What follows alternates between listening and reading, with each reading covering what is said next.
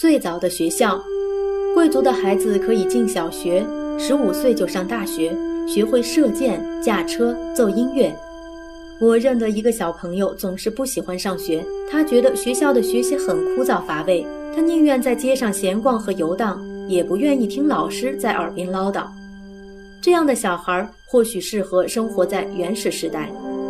远古时期，人们住在山洞里、大树上，每天为了温饱而奋斗。那时候当然没有学校可读书，大自然就是他们的学校。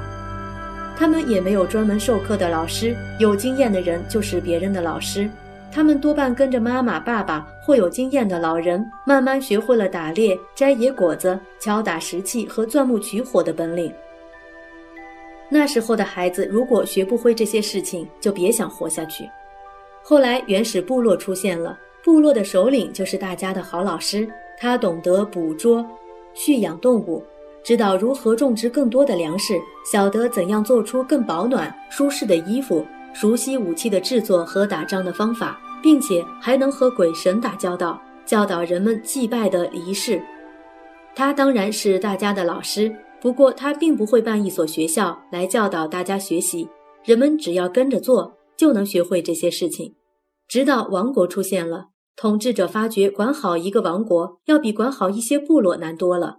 国王的亲戚、诸侯、贵族、武士，再加上人数越来越庞大的百姓和奴隶，要所有的人都按自己的意思来做事，简直比登天还要难。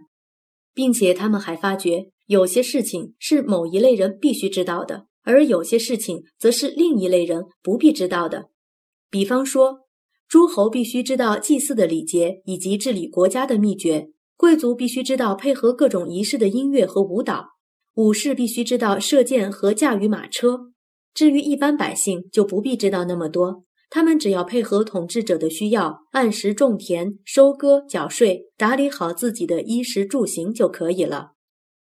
商朝的统治者认为，的确应该找个场所，请精通这些技能的人来当老师，教会了学生之后，将来可以帮国王管理好国家。所以，他们设立了学校。你是知道的，商代的人在遇到大事的时候，会用龟甲或牛骨来占卜，问一问神灵有关这件事的发展如何。三千多年后，人们发现了一片甲骨，上面刻写着这样的占卜文字。子弟们上学回来，会不会遇上大雨呢？你可以想见，当时的贵族父母多么重视孩子上学这件事。还有一片甲骨上刻写着有关国王命令官员必须认真教学的文字，大概他不但怕学生偷懒，同时也担心老师会怠惰呢。还有一块甲骨片上刻着五行重复相同的字，第一行是老师刻的范本，字迹工整美丽。其余则是学生的练习，字迹生硬歪斜。你如果看到商朝的学生将坚硬的骨片作为练习簿，努力地用刀刻写生字时，一定会庆幸自己拥有这么方便的纸和笔了。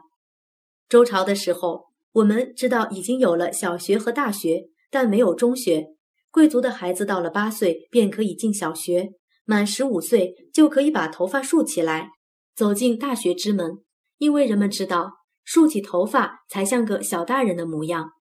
小学必须学习识字和书写，另外还得学些礼貌以及一些日常生活的知识。当然，也免不了上些令人头疼的算术了，比方说加减乘除了，九九乘法表了。我们猜想，一定有些孩子曾经为了背不熟九九乘法表而遭到责打的，因为他们长大后成为一位雄赳赳、气昂昂的贵族。要是连杀死敌人或是俘虏敌人的数目、狩猎获得的禽兽数目以及祭祀时宰杀牲畜的数目都算得不清不楚，的确不是一件光彩的事呢。大学里主要是教学生如何祭祀、奏乐，如何射箭、驾车。人们相信，把这些事情学好的人，才能把国家治理得井井有条。要是有哪个人箭射的不准，车驾的不够熟练，他便无法参加王族的祭祀典礼。这的确更是一件不光彩的事了。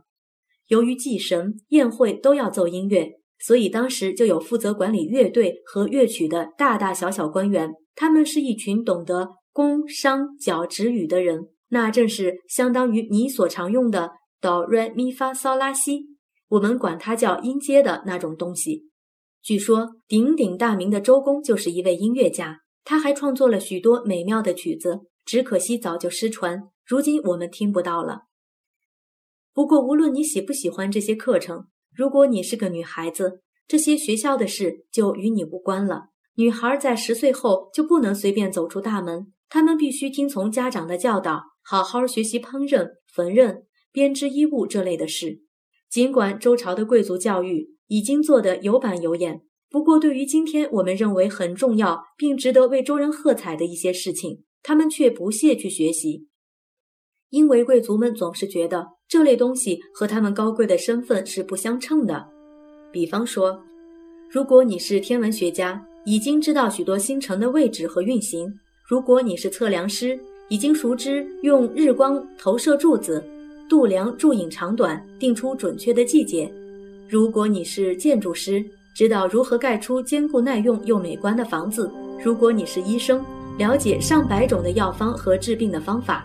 如果你是冶炼青铜的匠师，懂得铸造青铜巨鼎的秘诀，学校里仍然不会聘请你去教授这些知识的。这些宝贵的、杰出的经验和技能，你只能传授给自己的儿子，你的儿子再传授给你的孙子。你喜欢做那个时代的孩子吗？那么希望你是个贵族才好。说来听听，